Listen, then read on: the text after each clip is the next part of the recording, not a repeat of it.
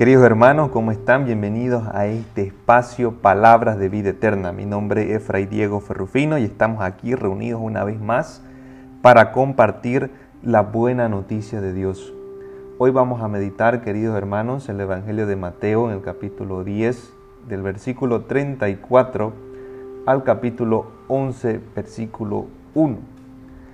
Queridos hermanos, el texto de la palabra de Dios el día de hoy comienza con una sentencia bien profunda que hace Jesús.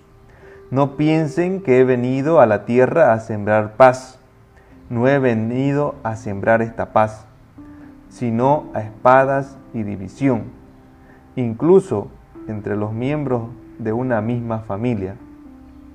La afirmación, queridos hermanos, que hace Jesús, además de verificar la profecía del anciano Simeón en el templo, refleja la experiencia de la iglesia primitiva, que conoció verdaderamente lo que es la discordia dentro de las comunidades judías y de las familias, a causa de la novedad que suponía la proclamación del Evangelio de Jesús.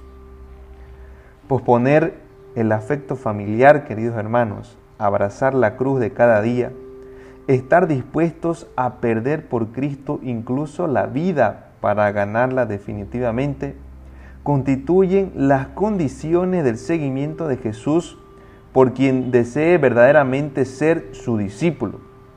De lo contrario, repite él una y otra vez, no es digno de mí.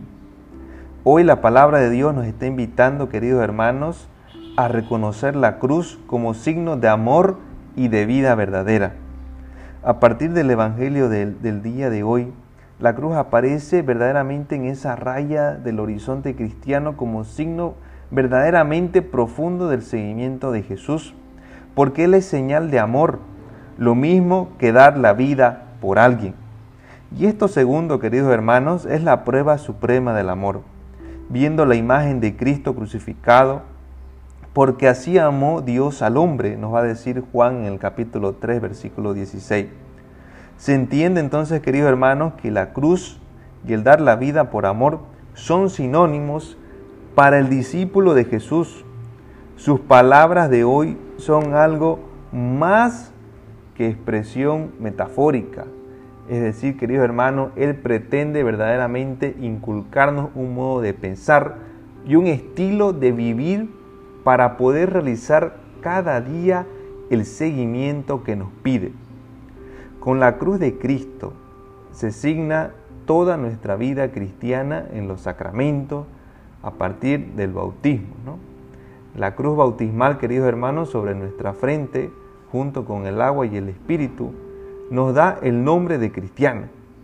Pero este no es el título solamente, queridos hermanos, conferido como una herencia. O como un honor al mismo tiempo, llevar esta cruz, hacer esta asignación, queridos hermanos, hay que reconocer que vamos a pasar por las pruebas necesarias y pertinentes. Eso nos dice el Señor Jesús el día de hoy. El que no abraza su cruz y me sigue no es digno de mí. Queridos hermanos, meditar, asimilar y transmitir íntegro el mensaje de Cristo requiere no silenciar la cruz en la vida del cristiano Recordar esta cruz, queridos hermanos, es deber del servidor de la palabra, del educador de la fe y de los padres cristianos respecto a los hijos. Nuestra gloria, queridos hermanos, es la cruz de Cristo. Podemos decir con San Pablo, porque es un signo positivo de vida y no de muerte, de liberación y no de esclavitud.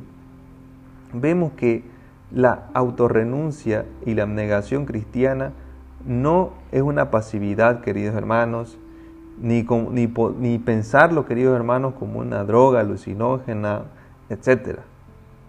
Más bien es verdaderamente asumir nuestro ser cristianismo.